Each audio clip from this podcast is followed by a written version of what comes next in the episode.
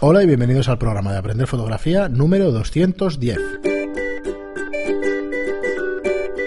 Hola, soy Fran Valverde y como siempre me acompaña Pera la Regular. Hola, ¿qué tal? Muy bueno, espera. Nada, antes del programa, como siempre, recordaros nuestra plataforma de cursos online. Lo podéis encontrar en estudiolightroom.es barra cursos. Eh, la forma más fácil de aprender fotografía, ya lo sabéis. Estamos haciendo poquito a poquito pues, una plataforma de cursos en los que ya tenemos 11 y en el que tenéis de 30 a 40 horas ya de contenido. O sea que, bueno, podéis aprender fotografía desde los niveles más básicos de fotografía digital, pues hasta los últimos cursos que hemos hecho de fotografía boudoir o de desnudo artístico. O sea que, bueno, ya empezamos a tener un contenido de bastante entidad que creemos que, os puede interesar bastante. Para los que nos sigan, ya los conocéis. Eh, si no estáis suscritos, echarles un vistazo, son 10 euros al mes y vamos colgando contenido todos los meses, ¿vale? Que, es un poco lo que nos mantiene ahí, que, bueno, que es interesante para que os suscribáis. Para que lo entendáis rápidamente, los que no nos conozcáis, es el Netflix de la fotografía. Toma ya. Eso es. Toma ya la que Te has quedado a gusto. Pero, a gusto. Pero bueno, realmente, aunque bueno, suene muy mal, el, para que entendáis un poco el modelo. Yo también lo he dicho esto del Netflix, así que. Sí, lo hemos dicho en algún otro programa. Y por otro lado, yo digo que es mejor que Netflix. si te interesa la fotografía, sí. Ya de entrada, porque Netflix de golpe te da, les da por quitarte una serie tan jodido. Yo eso lo llevo fatal, ¿eh? Lo Esto está muy mal. ¿eh? series y películas así sin avisar. Sin avisar. Mm, en vez de ser incremental. aquí estaba Firefly, no sé qué. pero esto es incremental. Eso es cierto, siempre que estéis ahí, bueno, y de hecho podéis daros de baja y suscribiros eh, en periodos posteriores y eso, y, siempre tenéis disponible el, contenido. Y vamos, como los hacemos nosotros los cursos, estarán disponibles pues para siempre, mientras estéis ahí suscritos. Y luego otro, otro ah, mensaje. además tenéis eh, soporte directo, claro. Sí, esa parte no lo digo nunca y es cierto que nosotros intentamos, en cuanto nos mandáis un mail, intentamos bueno, ahora mm, déjame que me, que me explique porque ni hemos hablado, pero hemos intentado implementar sistemas de ticketing, pero realmente pues son farragosos y está costando un montón de encontrar un plugin y bueno, la verdad es que cuestan también un montón de dinero mensual porque son, son también ticketing mensuales y eso y por ahora estamos cumpliendo bastante bien con el tema de mails, ¿vale? No estamos saturados, o sea que hacer preguntas, bueno, aquí me vas a matar, pero que las contestas tú, pero bueno, que no, más o menos se puede mantener el, tema, ritmo. El tema es ese. Yo intentamos contestar al instante. En cuanto me llegan intento contestar inmediatamente. Eh, sea sábado, sea domingo, es igual. Sí, sí, Intento contestar y entonces el, si veis que tardamos más de 48 horas, eh, decirlo. Decirlo porque, seguramente igual se nos ha metido en spam o se nos ha metido en algún sitio que no controlamos, eh, porque esto a veces pasa. Y luego, por otro lado, abrimos un canal de Telegram, pues hará un mes, no llegará un mes, siquiera. Cuando oigáis esto, más o menos hará un mes, en el que tenemos ya 470 y pico de personas. No sabría deciros ahora mismo cuántas porque esto lo es la semana siguiente, ha ser grabado, pero, pero bueno, estamos a puntito de llegar a las 500 personas. Descargaos el programa Telegram, es una especie de WhatsApp y buscad aprender fotografía. Eh, existen dos canales, un supergrupo que se llama así, que, es el que os digo que tenemos 470 y pico de, miembros ya, 470 y pico miembros, donde se habla de fotografía y otros temas, como os decíamos en el programa anterior, pues con, muy buen rollo y la verdad es que estamos mm. muy contentos de, la interacción y todo el mundo. Y apuntaros los niconistas que vamos ganando, por favor, seguir, eh, seguir Sí, sobre todo canonistas, votad. ¿Cómo va?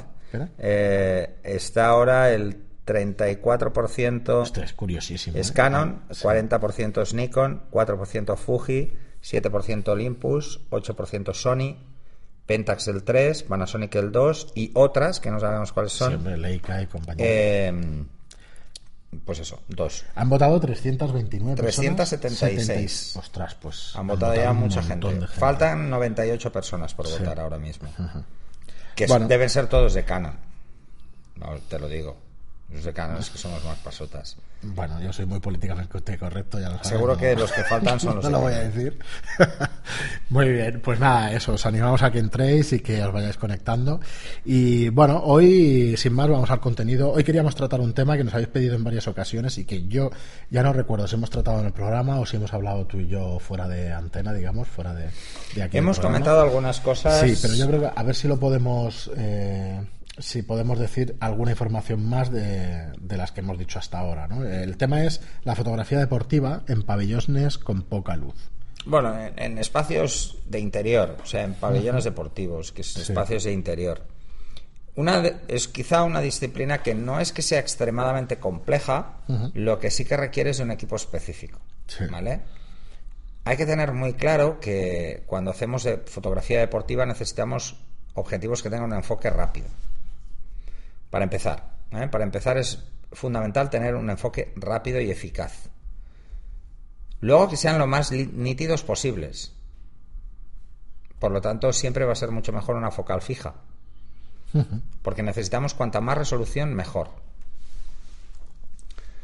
Eh, así que rápido y con buena resolución óptica. Lo siguiente sería que además tenga una apertura lo suficientemente amplia. ¿Vale? Estamos hablando de que para poder trabajar en, en deportes de interior necesitamos aperturas más abiertas que 2.8. Y pensaréis, uy, pero esto va a ser muy difícil enfocar. No, porque la gente está lejos. Si vais a hacer un fútbol sala o vais a hacer pues una competición de judo o de cualquier cosa de estas, pensar que el que participa está lejos. Entonces, debemos tener una apertura amplia porque si no vamos a tener que subir demasiado el ISO. Yo te lo, sí, lo preguntaba en una ocasión donde estuve haciendo fotos para mi hija de gimnasia rítmica y me llevé el 302.8.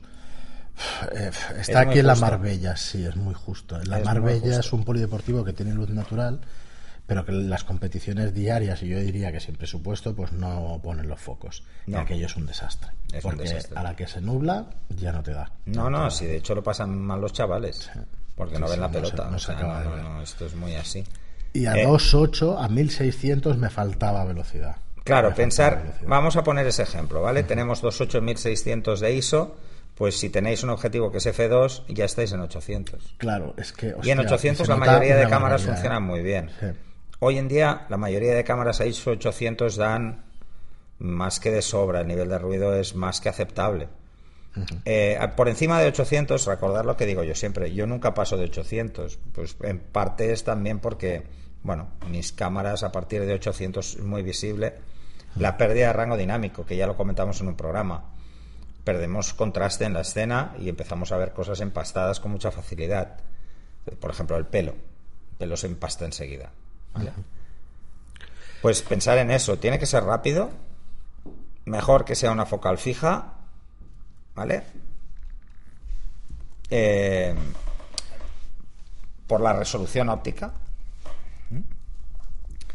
Entonces, eh, la focal fija tiene dos partes. ¿eh? Por un lado está que normalmente tienen más resolución óptica y por el otro lado es que como hay menos grupos de lentes tienen menos aberraciones. Entonces las dos cosas coinciden en ese sentido. Y lo más importante quizá es tener claro para qué ha sido diseñado el objetivo. Porque si yo me, voy con un 100 macro F2 a hacer fotos, porque digo, ah, pues tengo la apertura, o con un 85 1.2, ah, pues tengo una buena apertura pero si el objetivo es lento enfocando, la velocidad de enfoque, o sea, cómo sea el recorrido del enfoque es importante. Tiene que ser rápido. el 135 tenía a 1,6 metros, o a 1,9, ahora mismo no lo recuerdo, y a 0,90 centímetros. No, pero eso es la distancia mínima de enfoque. ¿Y eso no te hace que tenga menos recorrido el motor de enfoque? No, lo que pasa es que no, porque verás que hay unos que pueden, pueden enfocar muy cerca, pero tienen un recorrido muy, muy lento. Vale. Es, la velocidad del motor porque mm. tiene más o menos recorrido. Un objetivo macro tiene un recorrido muy largo porque busca afinar mucho. afinar el enfoque, sí, en el macro pasa. Eh, porque está pensado para hacer cosas cerca. Y entonces una, una, variación de un milímetro muy cerca es una barbaridad. Pero una variación de un milímetro a 20 metros no es nada. Es una variación ridícula. Entonces, la mayoría de objetivos rápidos para deportes mm, la distancia mínima de enfoque tampoco es corta nunca. Fíjate, en un macro puedes estar disparando a 40 centímetros o a 30 centímetros o incluso algunos a menos. Además puedes poner tubos extensores, con lo que puedes enfocar más cerca todavía. 105 Sí, porque en principio es macro, pero es bueno, pero no lo es. ¿eh? Vamos a vamos a ser claros. Bueno, al menos no tiene una magnificación 1 a 1, o sea, no es 100% macro, ¿vale? Me parece que es eh, 0,79 o 0,89, o sea, no llega a 1. ¿Vale? Por ejemplo, eh, el 300 es un objetivo tremendamente rápido, pero fíjate que la distancia mínima de enfoque es a partir de 2 metros 70 o una cosa así, o 2 metros y medio, depende del modelo. Pero luego tiene tramos de enfoque, y es para evitar que el motor se mueva rápido. O sea, cuando vamos a hacer deportes, por ejemplo, con un 300 2.8, si las cosas están a más de 20 metros, ¿para qué decirle que enfoque antes? Busca todo lo que esté más lejos. Claro, y es lo que notaba, que a 2.8 con el 300 al final... ¿Para qué sirve realmente estos rangos? Para una cosa muy chorras. Y es, imagínate que tú estás haciendo un partido de fútbol. ¿Vale? Y sabes que todos los jugadores están a partir de 6 metros. pero estás justo en la línea donde a veces se pone el linier. Pues no quieres ni que lo enfoque. No quieres que el foco vuelva atrás. Claro, que pase sino que pase de él, que lo ignore. Que esté como fuera de, de, rango de enfoque. Y ya está. Entonces, eh, quizá uno de los objetivos más claros, hablo de Canon, es el 135 F2. Yo lo probé en Semana Santa en una procesión. Es un objetivo que necesitaba velocidad, pero Es brutal. Es un objetivo que mucha gente lo compra para retrato porque tiene una resolución espectacular y además tiene una pupila de entrada muy grande, con lo que con un ángulo más pequeño eh, la lente es muy poco curva. Tiene un nivel de aberraciones muy bajo. son, son lentes, si no recuerdo mal, Super UD, o sea, son eh, de muy baja dispersión, de ultra baja dispersión, son las lentes Super UD. Y, la verdad es que además tiene un motor de enfoque muy rápido, tremendamente rápido. Es muy rápido enfocando, es muy limpio, el nivel de aberraciones es muy bajo y además está diseñado para deportes de interior. Eso es lo que tenéis que tener en cuenta, sobre todo, es para qué ha sido diseñado el objetivo. Porque... yo te iba a preguntar si, si conoces, eh, creo recordar en memoria que existe un, un 200 fijo. F2. F2, ¿verdad? Sí. Eso sí que También era un objetivo para interior. Una bomba importante. Sí. Eh, era un objetivo, es un objetivo más antiguo, es bastante más antiguo. Es uno de los primeros copitos que aparecieron. el 200 F2. Es un objetivo que todavía se puede encontrar, creo que está sobre los 2.500 euros. es un objetivo caro, pero también está pensado para esto. Fijaros que en, los, en todo lo que sean deportes de exterior son a partir de 300 milímetros. Es que están mucho más lejos. Y todos los que son deportes de interior está entre ese 135 y 200. De hecho, para que os lo imaginéis. hay mucha gente que usa el 70-200. Sí, porque es, muy rápido enfocar. Ahora tú le ibas a sacar el 70-200 porque el, el 300 yo estaba en las gradas y me, me demasiado, o sea, demasiado rango focal. Hubiera sido el 200. El, 200 es ideal. Con el 70-200 hubiera ido bien y con el 200 F2 hubiera sido de coña. Pues entonces tienen velocidad de enfoque que decías tú, la focal fija, en la calidad óptica y la, abertura amplia F2 y en lugar de tirar Hay que pensar 1600 y a veces 3200 porque claro, disparaba con el 300 tenía que ir a 320 o a 480 de velocidad. Mm. 480 no, 640 de velocidad. Pensar, y lo subía tanto que ya no me daba, que no pensar me que, en deportes es muy en deportes de interior como los movimientos son muy cortos, eh, pero son muy previsibles. En la mayoría se suele panear o sea, se suele seguir al motivo más. Entonces, la obturación no hace falta subirla mucho porque se sigue al motivo. Se trabaja en servo y se sigue. Entonces, si el fondo se desenfoca por dos motivos, por la apertura y porque paneo y se mueve. Pero claro, cuesta mucho. Si el objetivo no es muy rápido en servo, estás vendido. Entonces, ¿qué pasa con los objetivos zoom tipo 70-200? Son muy rápidos enfocando, pero no son tan rápidos haciendo paneo. O sea, no pueden el, su servo no pueden mantener el servo igual, ¿vale? Ventajas del 70-200, el estabilizador de tres pasos. Es una ventaja importante porque nos ayuda a enfocar mejor. Pero los zooms tienen mm, otro tipo de problemas. Y es que, claro, hay más grupos ópticos. Son menos limpios, por decirlo de alguna forma. Son más versátiles, pero son menos limpios. En el caso del 70-200, además, hay una diferencia muy importante entre la versión 1 y la versión 2. La versión 1 monta lentes Super UD de ultra baja dispersión y eh, la versión 2 monta lentes de fluorita. Para que os hagáis una idea, las lentes de fluoritas son las que se utilizan en los microscopios electrónicos, o sea, tienen una prácticamente nula dispersión de la luz, así que son muy muy limpios. Ojo, no es, no es fluorita natural, porque la natural son unos cristales muy pequeños, entonces en los microscopios son naturales y en los otros no, ¿no? Pero, eh, claro, son objetivos muy limpios, entonces hay una diferencia importante con esto. Han evolucionado mucho también los motores de enfoque, ahora la mayoría de objetivos realmente son muy rápidos. Pero os pongo un ejemplo, el 85-1.2 es muy lento. Sí, hay diferencia. Hay El 100 diferencia. macro es muy lento. Y os vais a encontrar que muchos objetivos son muy lentos. Claro, ¿qué pasa? Que cuando tú solamente tienes un 100 macro no tienes dónde comparar, pero a la que pruebas el 135, No, claro. cuidado. y para una persona que hace macro, es que no necesita no tanto. No necesita tanto porque está trabajando con distancias muy cortas. Claro. No, y el problema suele es ser, ese. suele ser otro tipo de fotografía más pausada y más, más de bodegón. Sí, ¿no? bueno, te dirán que no porque a veces eh, hay los que persiguen libélulas. Pero, pero por decirlo de alguna cierto, forma, cierto. pero luego está el que hace las fotos y las congela con nitrógeno. O sea, que eso también. Sí, hay gente que las congela con de- nitrógeno líquido La- eh, precisamente para que queden quietas. Bueno, se las carga, pero bueno, la foto queda de puta madre, porque no se va a ir volando. Ostras, me acabas de dejar helado. Sí, sí, sí, se hace. Al parecer se hace. No, Vaya no creo.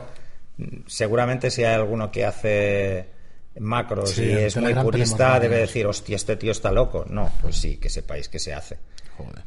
Que se hace sobre todo por precisamente Vale. porque hay cosas que es muy difícil congelarlas porque no se van a estar quietas. Entonces, espera, por dar Una libélula no va a estar mucho rato quieta. No, es, eso está claro, ya, ya. es Ya, mejor tener alguna focal, vez. quedarse quieto y ya llegará. Ya llegará. ¿Sabes? Es como, es como el pajareo, ¿no? Es paciencia, es verdad. En los Es mucha de paciencia. los- de los pájaros, Yo algunas veces he salido con, con amigos que dominan Sí, este tema de macros y tal, vez. y lo he comentado alguna vez, y digo, yo es que no veo un bicho, no veo ni uno. O sea, es que no los veo. Soy incapaz. Ahora, vamos por la calle, aunque no esté mirando demasiado, y alguien hace algo raro y yo lo veo. De O sea, gestos. es un tema de costumbres. Pues mira, por, por seguir un poquito de... Para mejorar la fotografía deportiva, hemos dicho por un lado el objetivo o el, o el tema del equipo. Bueno, el objetivo. Vale, el más cosas. panning lleva un, una No, serie de más, más técnicas. cosas. Vamos a añadir más cosas. Luego hay que tener muy claro cómo funcionan los puntos AF de mi cámara. Vale. ¿Vale? Porque es importante tener muy claro si mi cámara es capaz de hacer enfoque de precisión fuera del punto central y además tener servo fuera del punto central.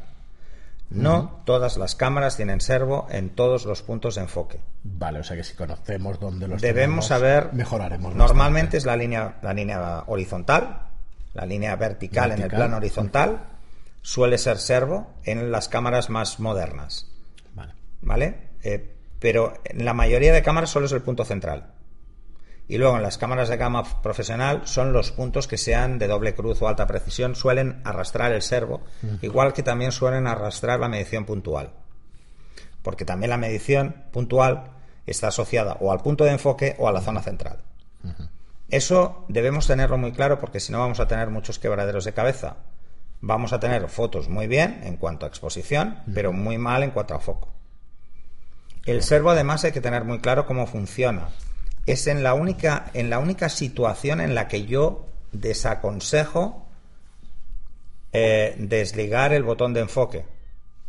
Es en la única. Bueno, no hace falta desligarlo, ¿eh? Porque casi todas las cámaras actuales llevan un botón de AF on.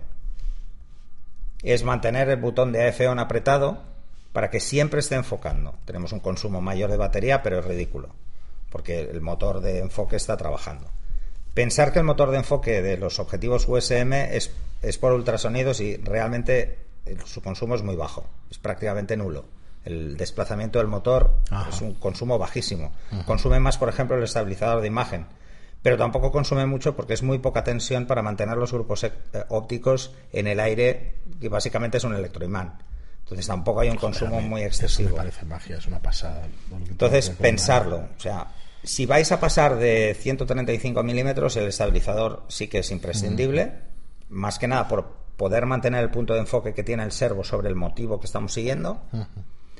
Eh, si no pasáis de ahí, no. Yo no lo veo muy claro.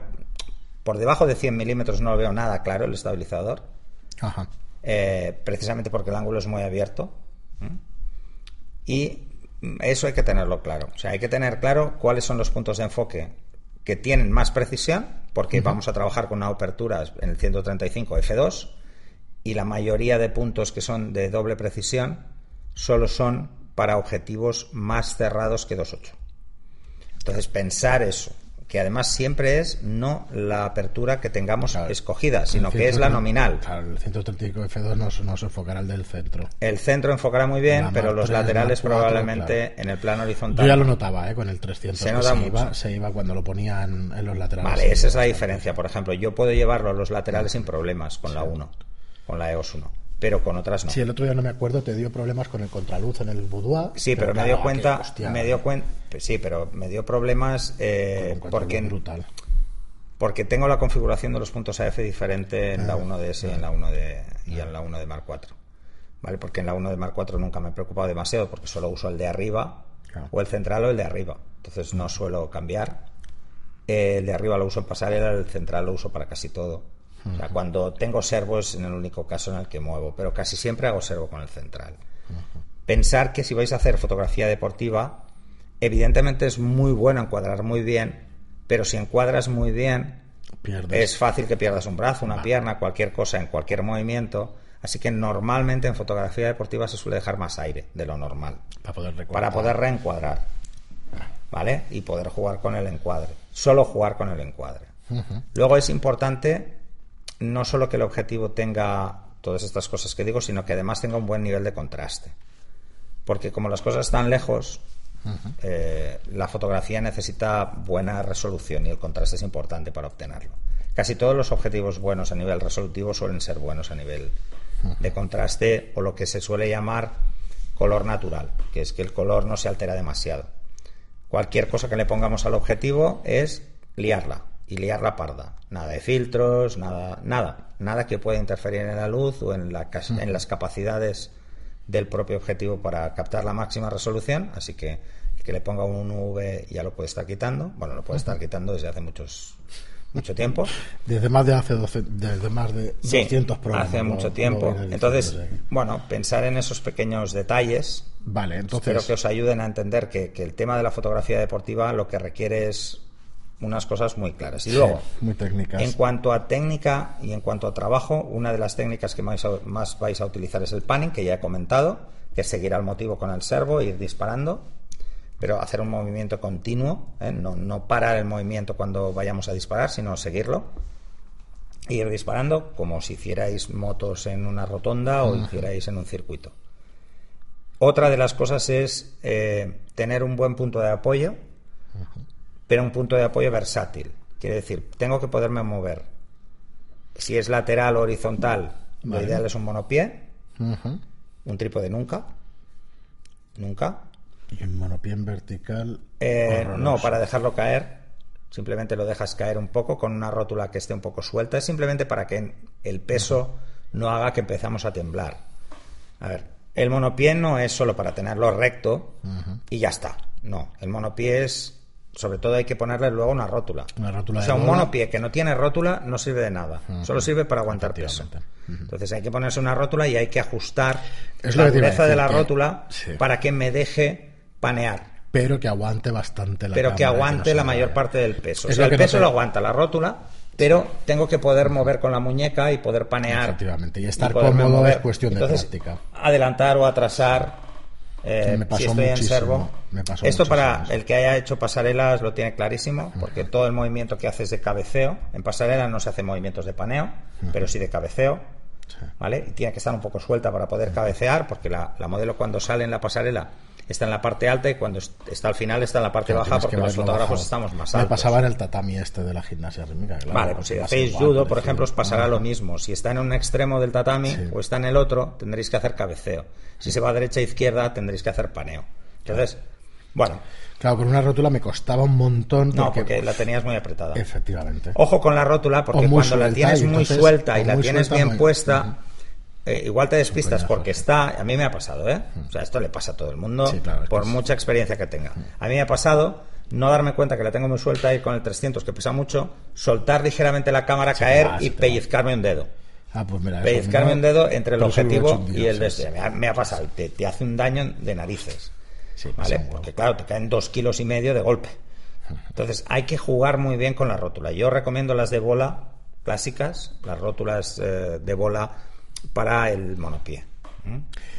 Eh, pues oye, tenemos cuatro puntos que... Luego nos queda otro Vale, tema, ¿eh? ajá. es el equilibrio entre ISO y obturación. Correcto. ¿Vale? Nunca subamos la el ISO si no es necesario.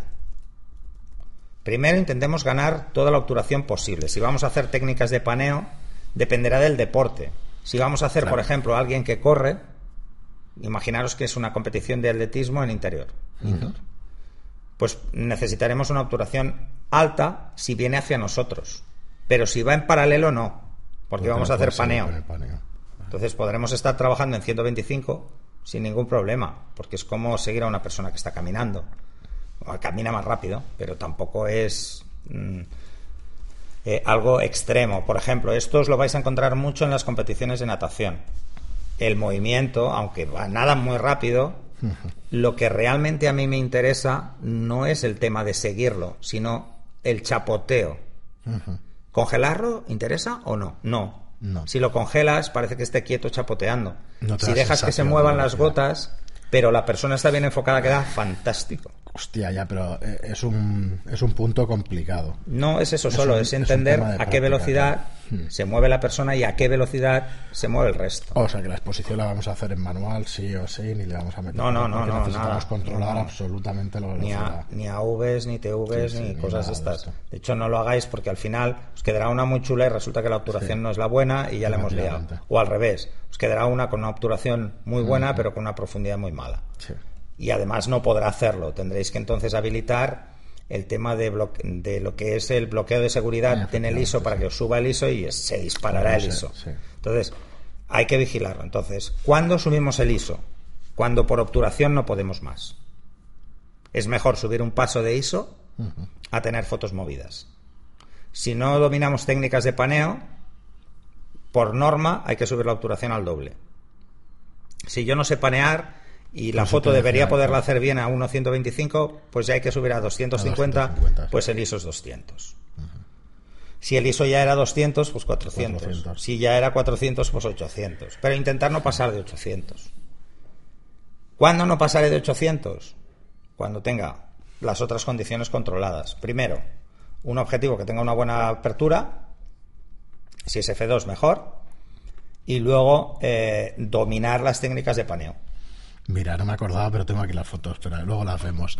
Pero efectivamente, o sea, ya cuando se iba a 3200, fíjate la definición, es que, es que no había manera de hacer nada. Vale, pero vamos, vamos, a ver, está decente, ¿eh? vamos un poco a analizar eh, cualquiera de estas fotos. Esta, por ejemplo, ¿vale? Vamos, ábrela con, con Photoshop. Vamos, vamos a ver realmente dónde, dónde podíamos haber ahorrado cosas. Eso me ha pasado muchas veces, ¿eh? eh alguien que sube una foto y dice ostras, es que no me queda del todo bien. Y me encuentro pues que igual la obturación es demasiado alta para el movimiento que está capturando. Y ahí ha tenido que subir mucho el ISO para tener más obturación. A ver, hay mucha gente que le da como miedo jugar con obturaciones altas porque hay una especie de regla no escrita que dice que debemos doblar la focal. Es mentira. No es cierto. A ver, a ver que nos quede claro. Una persona que está quieta está quieta igual dispare con un 50 que con un 300. ¿Cuál es la diferencia? La diferencia es que el 300 se mueve más porque pesa más y me puede dar más sensación de trepidar. Pero si yo tengo una buena postura, y en este caso tengo un monopié, pues no hay trepidación. Imagínate con el equipo que tengo aquí. no hay trepidación. Entonces, por ejemplo, eh, la diferencia entre un deporte de interior y hacer pajareo, pues es que con pajareo un monopié es incómodo. Hay que ir con un gimbal un monopié, pero con un trípode con gimbal, para que podáis cabecear 90 mm, grados sin problemas. Entonces, ahora nos vamos a las opciones, a la configuración, a la información del archivo. Aquí, en datos de cámara. Y, por ejemplo, la obturación era 320. Es ISO 2500. 2500 es una a tomar por saco. Es una barbaridad. Podíamos haber bajado la obturación, pero imagínate. Pero tenía que tener una muy buena técnica de Estás a un tercio de 3200, ¿vale? Ajá. Solo si tuvieras un objetivo F2 en vez de 2.8. Claro, es que ya, ya sería. Ya estarías en 1250, por Estarías en 1250. Yo eché de menos eso. Y si hubieses bajado a 250, ya estarías en ISO 1000. La obturación. y con una obturación de Fíjate que con 320 es congelado. No Sí. ves detalle porque el ISO es muy alto. Es muy alto, sí, sí, me di cuenta de eso, pero decías, hostia. Y es verdad que ha congelado porque queda totalmente. Sí, pues imagínate, si has pos- podido congelar a 320, la diferencia con 250 solo es un tercio de obturación. Claro. Sí, por ejemplo, si cogemos una foto que sea un salto, que es Esta donde se más... veía un poco movido A ver, el- la gente piensa que No, el no, salto es el no. movimiento más rápido que hay. No, No lo es, ¿no? lo es, es falso. A ver, os lo, os lo voy a poner muy claro, es sencillo. Eh, el movimiento durante el impulso, sí, porque tiene mucha aceleración. Claro, pero a la que llegas no. arriba en el salto y no hay aceleración, es gravedad pura, es 9,8 metros por segundo y ya está. Va a caer siempre igual, todo el mundo va a caer igual. Es un movimiento muy pequeño, no estamos hablando de que saltemos desde una estación espacial. O sea, es, eh, es muy fácil controlarlo. Y aquí con el 300 las pondré estas imágenes, que desde mi hija no pasa nada, está haciendo rítmica, eh, con la 5 de Mark IV, que es una cámara fantástica también a ISOs altos y tal, pero es que sigue siendo ISO muy alto. Esto es lo mismo, 1320. 2500. Claro, y, y, hostia, al final no. Yo notaba, y joder, qué lástima, bueno, aparte del cartel, que lo mataría este hombre, Al que puso el cartel de al que puso el cartel. Bueno, o Pero que bueno. tú te pusiste en un ángulo que siempre tenías. Nada, ella se. Bueno, eso estaba al lado de la gente, ya sabes lo que. Vale, aquí tienes un poco de falta de tiene- definición, sí. pero a ver, eh, el tema es el paneo, es controlar el paneo, es seguir al, seguir al motivo a la misma velocidad. En mi Eso es defensa hace práctica. 5 o 6 años que no tocaba esto, Esto es mucha práctica. ¿eh? Yo, por ejemplo, en una... sí. A ver, eh, hay que decirlo todo. Yo, por ejemplo, mm, hace unos años hice el, un campeonato de vóley, pero yo había visto a mi hermana de pequeña jugar a vóley. Todos los movimientos me resultaban previsibles. Vale, esto es el último punto que había apuntado, que me parecía que es conocer el deporte para, Eso es. para anticiparse es muy a las importante. situaciones. Es muy importante porque, por ejemplo, tú cuando ves un partido de vóley, si nunca has visto un partido de vóley, No saberlo. ¿no? no sabes lo que va a pasar, ¿no? Ves la pelota que va de un lado a otro y no lo tienes muy claro. Pero si tienes muy claro de qué va el deporte, ya sabes cuándo va a saltar uno. Porque una cosa es fingir el salto y otra saltar. Y la postura no es exactamente igual. Y la detectas, la ves. Y sabes si alguien amaga o alguien golpea. Claro. ¿Por qué? Porque la posición de la mano no es la misma. Claro, el que amaga no, coloca tanto la mano como el que golpea. Entonces, seguir esto, por eso tengo algunas muy chulas congelando saltos de, de. Sí, y lo solo hice ese, no hice más, ¿eh? Ya visto ya. Pero es simplemente porque el, mo- el movimiento es previsible. Si yo fuese a ver un partido de hockey patines, todavía más, porque he jugado muchos años. Entonces, todavía lo tengo como más claro, y eso que hace más tiempo. Pero, pero eso es muy importante. O si vas a ver natación, pues yo igual. Lo que pasa es que no es lo mismo. Porque nadando no eres consciente de cómo nadan los demás, solo cómo nadas tú. Entonces es diferente. Pero, o un partido de, de waterpolo. El waterpolo es brutal, pero es previsible si Claro, conoces un poco el deporte. Claro, estaba pensando Es también muy en- previsible. En el windsurf y tal. que Además, también, sí. eh, ¿qué es lo realmente interesante cuando ves un partido de waterpolo? Eh, estar muy pendiente, por ejemplo, de cuando eh, em, va a haber una falta. Es que canta, va a haber una cuando falta. se- cuando se dan. Mm, Y tú lo ves, porque ellos no lo ven, pero tú lo ves, tú lo ves por la transparencia que está moviendo las piernas hacia adelante y dice, lo va a hundir, lo va a hundir. Y entonces cuando lo hunde e intenta coger la bola es, es un momento de foto clásica, ¿no? O el momento en el que hay tiro. En los tiros, el movimiento de la mano, que se hace hacia adelante y hacia atrás varias veces, no es solo para coger potencia, no es para coger potencia, es para aguantar flotabilidad. Entonces, claro, lo puedes, lo puedes prever.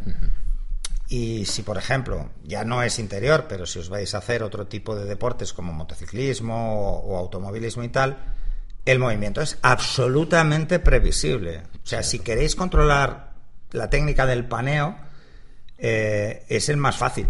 Sí. Es el deporte más Sí, trabaja fácil para por el panear. mismo sitio y para Yo lo he explicado alguna vez, una vez con un fotógrafo de, de, de- de Fórmula 1 y de motos y tal, que es muy bueno. Eh, una vez coincidimos en Montmeló en una carrera eh, que corría un amigo y nos picamos a ver quién bajaba más la obturación haciendo paneo. Y creo que llegamos a 1.15, 1.30, o sea, unas barbaridades. Una barbaridad, Y era por buscar aquello de que la rueda estuviera totalmente movida, pero que el tío se viera. Bueno, un pique de estos absurdos. Pero se aprende muchísimo, es muy recomendable. Pero podéis hacer paneo en la calle. En el curso de iniciación hicimos un ejemplo Sí. de paneo muy Que chorras. además aposta para que se viera que se podía hacer en, en- en Sí, la se puede hacer en cualquier Marina sitio. De aquí de Barcelona. se Lo ideal para hacer un buen paneo es que nosotros no lo hicimos así porque no se habría visto. En vez de tener la moto a 5 metros, que la teníamos demasiado cerca, Sí. Es, es hacer ah, cosas que pasan a unos 20, 30 metros, que es, por ejemplo, en un circuito es lo que os va a pasar, o en, Claro. o en un pabellón vais a tener a la gente que hace, pues como mínimo a 20 metros, 15, 20 metros seguro que va a haber. Entonces, mm, si lo tenéis a 5, os va a costar mucho hacer un paneo, pero si está a 10, ya baja a la mitad del tiempo, el tiempo que podéis. O sea, podéis bajar. Cuanto mayor sea la distancia, es prácticamente lineal. Si os ponéis a 10 metros, podréis disparar a una obturación que es la mitad de 5. Porque el movimiento relativo de una persona que está a 5 metros es más rápido que el de una que está a 20 o que está a 10.